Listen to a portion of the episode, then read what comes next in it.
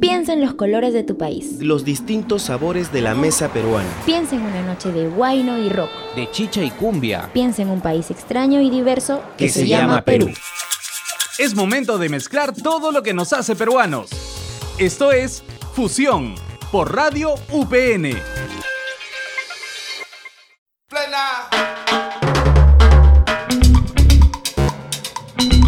Hola, ¿qué tal amigos? Bienvenidos a un nuevo programa de fusión. Mi nombre es José Contreras. Y el mío Andrea Ponce. Y hoy les traemos un nuevo podcast de esta nueva temporada 2021. Hoy tenemos un programa muy especial, pues hablaremos sobre la inmigración china en el Perú. Así es, Andrea. Arrancando con la primera temporada del ciclo 2021, vamos a hablar un poco, como lo, ya lo mencionaste, de la inmigración china. De cómo estos personajes se integraron a nuestra sociedad. Y hoy en día no podríamos entender la cultura peruana sin el inmenso aporte que trae la cultura china a nuestro país.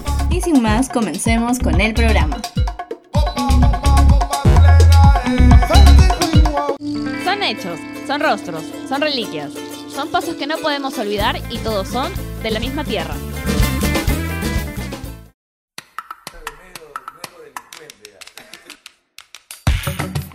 Muy bien, fusioneros, empezamos este primer segmento comentándoles que la historia de la llegada al Perú de los chinos comenzaron a mediados del siglo XIX. Muchos de ellos llegaban con un futuro incierto, ya que los contratos de trabajo que les ofrecían eran poco favorables. Por aquellos años, en la recién iniciada república, se produjo la primera inmigración organizada de chinos al Perú. Estos ciudadanos huían de la crisis que atravesaba su país en aquel momento y entraban a territorio peruano en frágiles embarcaciones en busca de un mejor futuro, muchas veces arriesgando su vida. Claro, esto mejoró con el tiempo cuando aparecieron los clippers. Los clippers eran estas embarcaciones que en realidad fueron los más rápidos que se navegaban a vela. Bueno, pues estas embarcaciones también eran menos anchas y obviamente pues se viajaba mucho más rápido. Un dato interesante es que uno de estos clippers se encuentra hundido en el Callao. Mira tú, tenemos prácticamente un tesoro que nos recuerda la inmigración de aquellos años. Básicamente, si mencionas que es rápido, más adelante nos vas a contar qué tan rápido es, entre comillas, porque el viaje en aquellas épocas era muy diferente al como lo conocemos actualmente. Además, al inmigrante chino se le conocía como culi, que quiere decir peones contratados. Pero no solo eran chinos, también eran culíes los de la India y otros países asiáticos como Filipinas. Así es, José. El viaje de China a Perú era más de 120 días en barco, alucina. Y durante las dos décadas de la inmigración masiva, miles de ellos murieron en los barcos debido al abuso por parte de los capitanes, a la mala alimentación que recibían y por supuesto no faltaron los casos de suicidio. En 1849, el entonces presidente Ramón Castilla, como ya lo conocemos, anuló la esclavitud africana, pero eso trajo escasez de la mano de obra en la agricultura.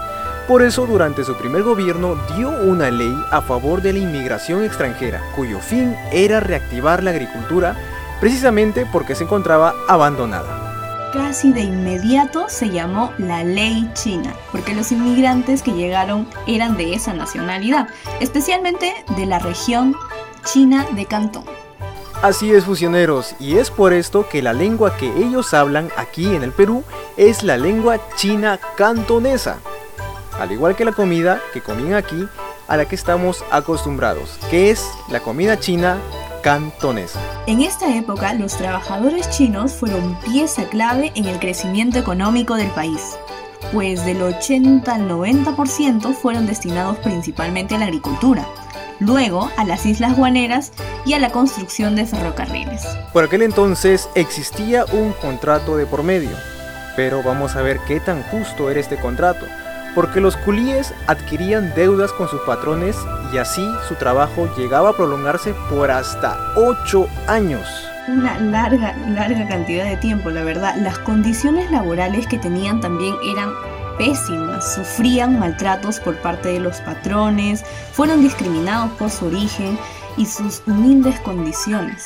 Y por si no fuera poco, también los hacían dormir en galpones y les quitaban su documentación Luego le cambiaban el nombre por cualquiera que se le ocurriera al patrón en ese momento y también les imponían su apellido. Este largo sufrimiento no llegó a su fin sino hasta 1874, es que es en donde se firmó un tratado de amistad, comercio y navegación, llegando así al final de la importación de culíes.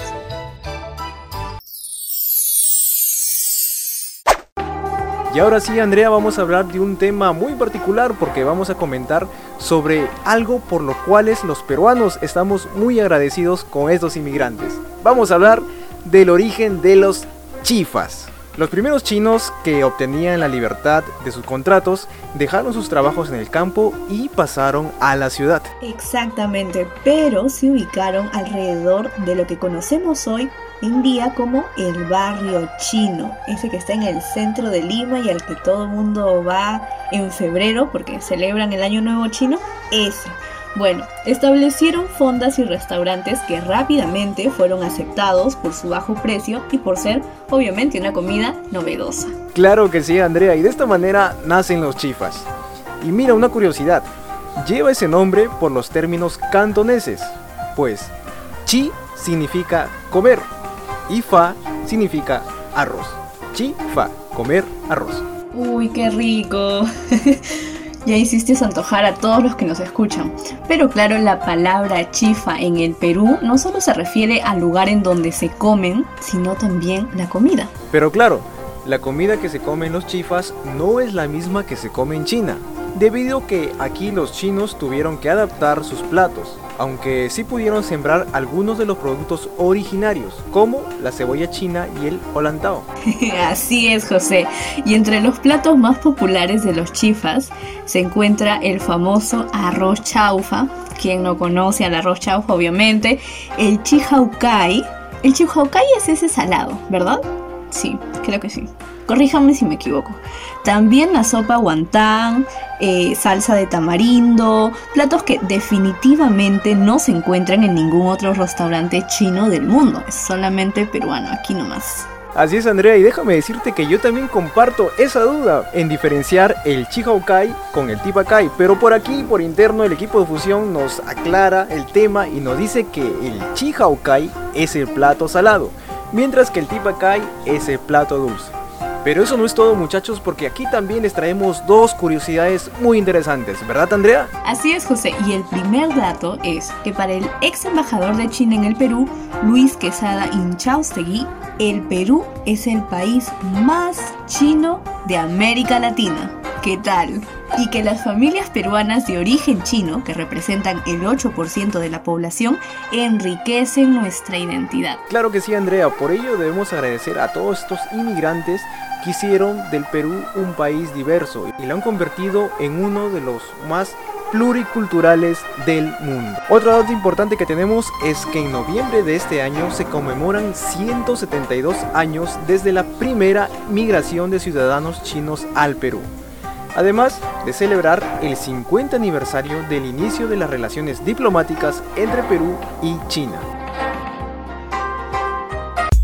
Abre el libro de tu historia, dale clic a tu legado y recorre estos paisajes escritos.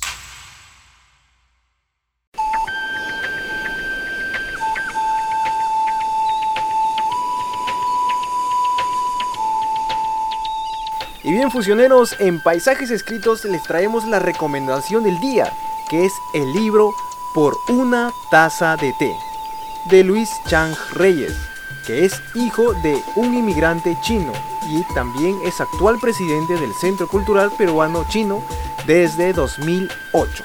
Así es, José, y este libro es muy especial para Luis Chang porque se origina a partir de la inquietud que tiene él por conocer las razones que tuvo su padre para abandonar China y venir al Perú, dejando su familia, dejando amigos y afrontando un mundo desconocido con una lengua totalmente distinta, una cultura radicalmente distinta a la suya. Claro que sí, Andrea, y también les comento que en 2019, por el motivo de los 170 años de la inmigración china al Perú, se presenta por una taza de té en la Casa de la Amistad Peruano-China en Jesús María. Previo a la presentación como un ritual, se desarrolló una ceremonia tradicional del té, acompañada de sonidos musicales chinos, pero interpretados por una quena andina, transmitiendo así el sentimiento de la fusión cultural. José, qué dato súper interesante. Ya me hubiera gustado a mí asistir a esa presentación. Te comento también que el título refleja la importancia que tuvo el té, el té chino, creado y producido en ese país, en China, hace cerca de 5.000 años, alucina, en el comercio mundial obviamente y especialmente en el siglo XVIII. Claro que sí, Andrea, como siempre tú trayendo los datos más interesantes de las recomendaciones aquí en Fusión. Y ahora voy a comentarles que a través de más de 300 páginas, en 12 capítulos y 7 apéndices, Chang hace un recorrido histórico con el apoyo del Fondo Editorial del Centro Cultural Peruano Chino. Él comenta desde la aparición del té en la faz de la Tierra hasta su conversión en infusión, su evolución, hasta llegar al presente y hablar de la dispersión china en los siglos XVII y XIX. Y todo eso solo en 300 páginas.